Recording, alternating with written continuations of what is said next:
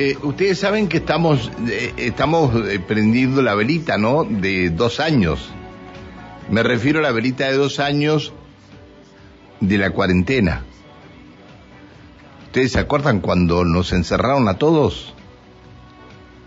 Bueno, esta cuarentena, este, después del, del anuncio hace dos años atrás de la Organización Mundial de la Salud que declaró el COVID un virus de pandemia, a dos años la situación parece relajada, a nivel mundial los casos bajaron, la cantidad de vacunas que hay para minimizar el riesgo al contagiarse son muchas, eh, hasta el punto ha bajado que desde la ciudad autónoma de Buenos Aires se dijo que los chicos no tienen ninguna obligación de ir con tapabocas a la escuela. Eh, el ministro de Educación de la Nación, Jaime Persic, escribió un tuit ayer diciendo que desde ahora cada jurisdicción educativa podrá tomar la decisión de utilizar el tapaboca o no, en línea con lo que decían sus ministerios de salud. ¿Qué va a pasar? Está en línea la ministra de Salud de la provincia de Neuquén, que ayer participó de la reunión del COFESA, y con ella vamos a hablar. Doctora Andrea Pebe, un gusto tenerla. ¿Cómo está usted? Buen día. Buenos días, ¿cómo le va, Pancho? Bien. Al equipo Bien. y a las personas que nos están escuchando. Muchas gracias por atendernos, doctora. No, por favor. Bien. Doctora, este, bueno, eh, eh, ¿cuál es la reflexión a dos años de, de aquel susto tan grande que nos llevamos, los que nos contagiamos antes de vacunarnos y los que... Este, anoche hablaba con la doctora Oliva y, y se reía la doctora Oliva, el susto que nos llevamos, dijo- me dijo. Bueno, y los que se colocaron la vacuna y se contagiaron después, pero fue más leve, Sí. pero de todas maneras dos años de cuarentena. ¿Cuál es la reflexión, Exacto. doctora? Bueno, fueron, eh, nosotros siempre decimos, dos años de muchísimo aprendizaje, de muchísima, eh, dos años de trabajar en forma permanente con incertidumbres, con momentos muy cambiantes, eh, de organizar, este, digamos, de, de pre- prepararnos mucho. Hubo una preparación previa sobre algo que no sabíamos qué, qué iba a hacer y cómo iba a impactar en la sociedad y cómo iba a impactar eh, también en el personal de salud. Pero eso, la verdad es que es muy difícil eh, trabajar eh, de ese modo. Bueno, se, se logró armar una organización importante. eh, yo estaba pensando no ver, solamente el- el me, me deja agregar algo?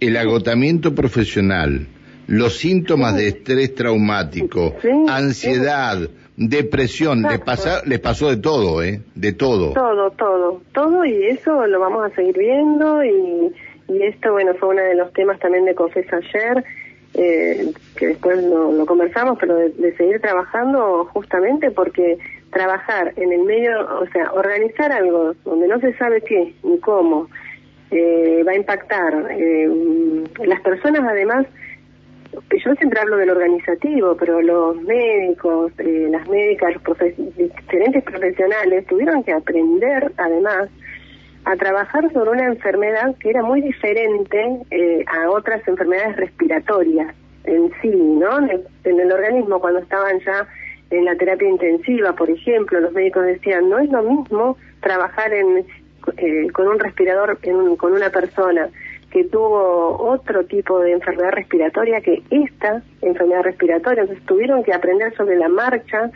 sobre todo lo que se iba viendo en otros países. Eh, o sea, es decir, se tuvieron que capacitar en el medio de toda esta incertidumbre.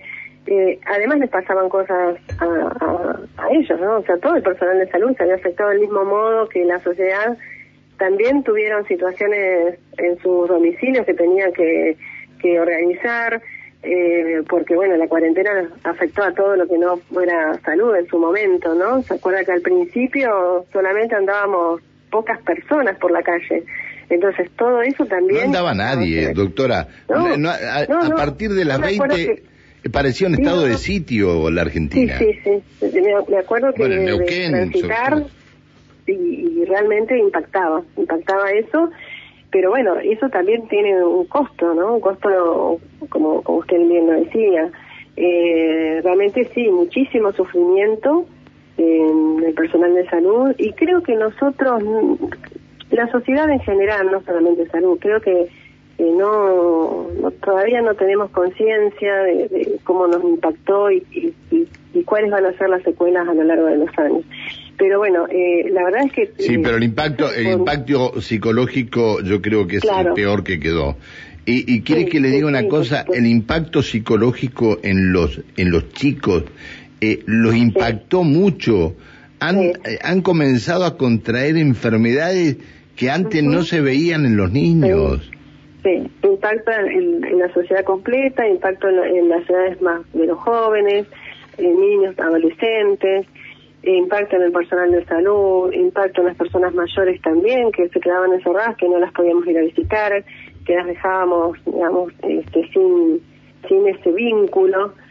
Eh, siempre, por supuesto, se trató de lo mismo, de, de digamos, el punto este, que, que de lo, por el cual, digamos, el sustento por el cual se hacía todo esto, también fue eh, el de salvar vidas. Entonces, ahí es como, ¿no? A veces uno dice, bueno, eh, que se trató de, de, generar eh, una situación que también se veía que se hacía en todo el mundo, entonces se va aprendiendo sobre la marcha, se decía, bueno, esto entendemos que es lo mejor, que es lo mejor para la sociedad, que es lo más importante que hay que hacer, que es cuidar las vidas, y creo que en eso eh, uno lo puede haber vivido de diferentes modos, pero creo que en eso siempre estuvimos de acuerdo, en que, bueno, que había que que de algún modo salvar a las personas, este, porque no teníamos vacuna, porque sabíamos que se podían fallecer. Así es que, eh, sobre todo aquellas personas que tenían mucha eh, más vulnerabilidad, ¿no? Nosotros hicimos un trabajo, pero tremendo, sobre, sobre las residencias de larga estadía de los geriátricos, que estén distribuidos en toda la provincia, donde se hicieron visitas, se capacitó al personal. hablando de hablando de geriátricos, este, yo no me canso de aplaudir eh, a la doctora Adelaida Goldman y a su hijo que se internaron en el asilo de, de, las hermanitas de los pobres en Confluencia. Este, para ayudar a los abuelos que allí estaban internados. Se internaron, el, hijo contrajo eh, COVID ahí atendiendo a los abuelos. Sí, sí. Sí, por eso. hay, hay mucha generosidad también por parte del personal de salud. Hubo eh, realmente mucha mucho amor. Eh, y también mucha incertidumbre. ¿Qué se, ¿qué se hizo, ¿Qué se hizo mal en estos dos años? La verdad, yo no, no sabría decir eso, digamos, no, porque uno fue tan fue tan la vorágine de, procesos que fueron cambiando, que, fueron, que fuimos modificando, que nos fuimos rearmando, que muchas personas cambiaron sus roles, trabajaron de otro modo, atendimos de otro modo. Eh, sinceramente, ¿qué, ¿qué hicimos mal? No, no, no, pero le pregunto no porque... Reconocer. A ver, no, no, porque no lo quiero reconocer, ¿eh? Porque me cuesta... No, no, yo también, a mí me cuesta explicar qué se puede haber hecho mal cuando en realidad, este, no, no, a ver, muchos muertos, muchos muertos, pero creo que lo que se hizo mal no haber tenido la, la cantidad suficiente, no, no se hizo mal, a ver, eh, eh, quiero que me interprete lo que voy a decir, no haber tenido la cantidad suficiente de respiradores para, eh, decir, pero no sabíamos que venía esto no le estoy haciendo un cargo a usted como ministra, pero... Eh, no, no, yo sé, yo sé. No, porque esto pasó en todo el mundo. Yo no es que, digamos, me desligo de esto, eh, no para nada. Digo, eh, no con eso quiero sacarme la responsabilidad, para nada. Eh, en realidad, cuando se sabía, digamos, que ya estábamos con esta, con esta primera ola cerca y demás, eh, rápidamente se empezó se empezaron a comprar el equipamiento. Hay un, una inversión muy muy fuerte del, del, gobierno nacional también que distribuyó nosotros también compramos. Eh, porque las pandemias nadie está, digamos, no es que nos van a decir, bueno, en el año tal va a haber una pandemia. Obviamente, eso es imposible. Y es imposible preparar eh, con, con, tanta antelación.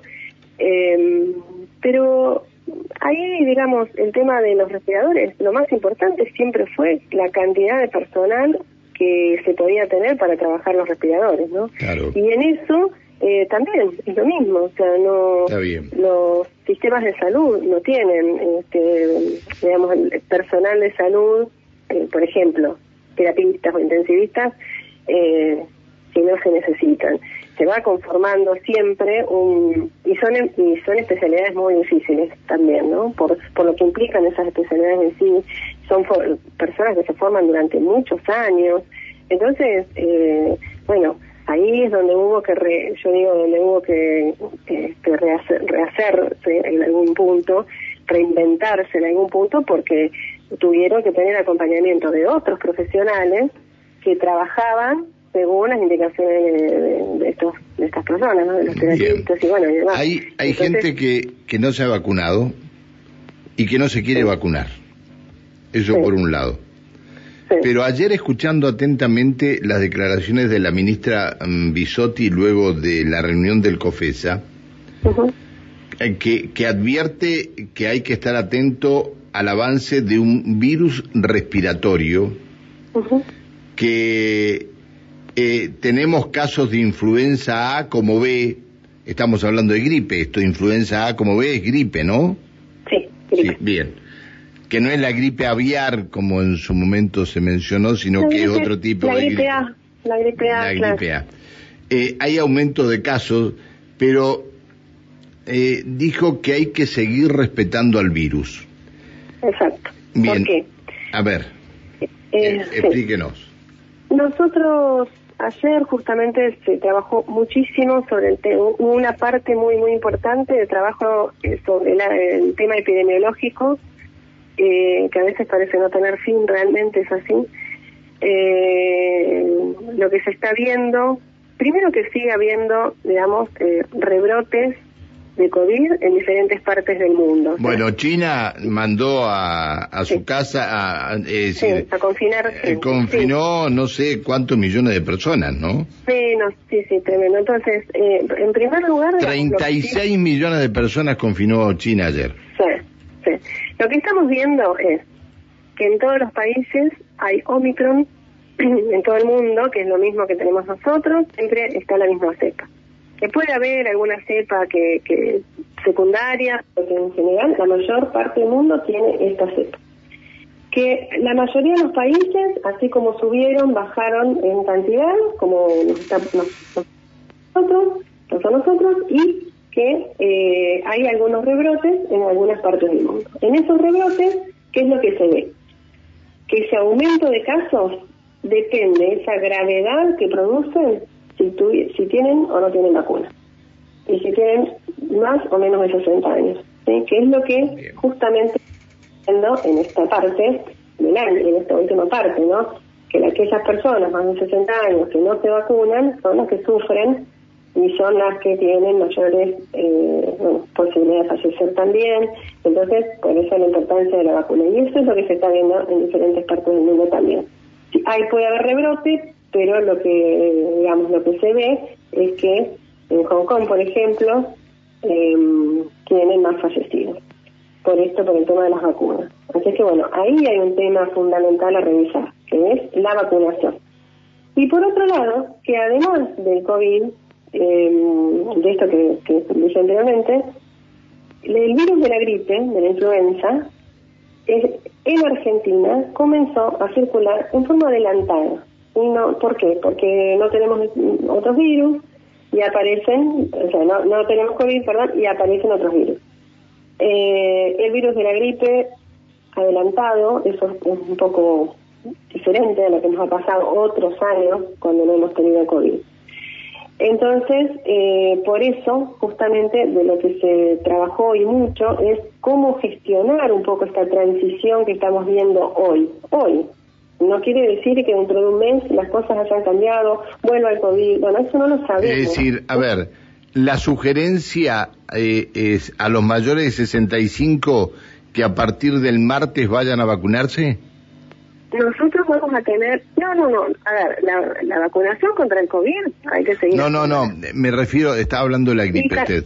La gripe vamos a empezar el viernes, hay una, el inicio de la campaña nacional es el viernes este próximo.